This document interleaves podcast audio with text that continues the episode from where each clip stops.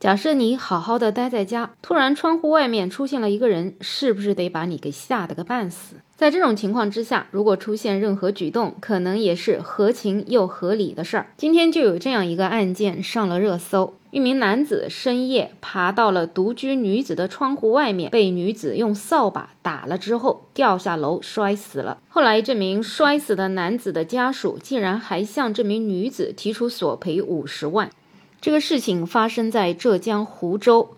这名女子的丈夫是一名大货车的司机，所以长时间是在外面挣钱养家的。而这名女子在孩子出门读书之后呢，正常也就是一个人独居。那这样一件事情呢，也就让她同村的一名男子起了歹心，所以就趁着夜晚想爬窗进入这名女子家中实施不法的行为。女子发现之后呢，就拿着拖把对着她，而这名歹徒呢，还威胁这个女子说：“你别动。”动了我就弄死你！可惜他忘了，他是爬到别人的楼上了。在这个女子用拖把怼了他之后，他一不小心就失去了平衡，掉到楼下给摔死了。你说这世界上也没有什么事儿能像这件事情这么爽了，也正应了那句话，叫自作孽不可活。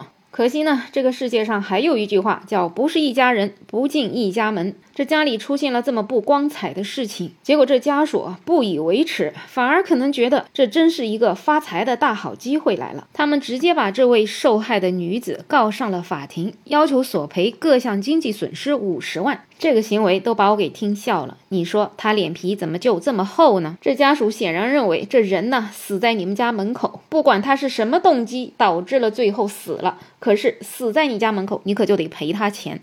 你说他爬上你的窗户，虽然可能意图不轨，可是也没给你造成什么损失啊，至少他是罪不至死的。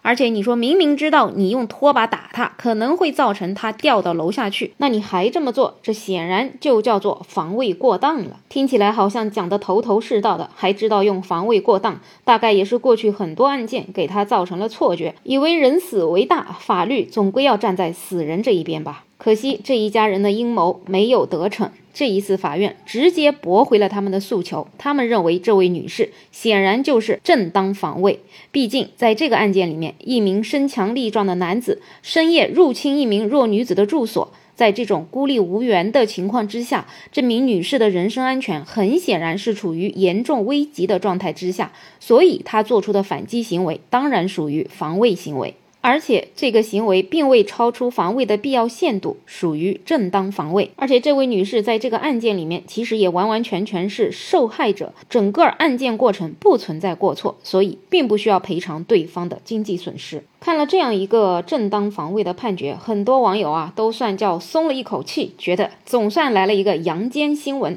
这样的阳间新闻，还请多多上热搜，弘扬正气。毕竟过去看到了太多的所谓的防卫过当的新闻，真的是让人看得憋屈。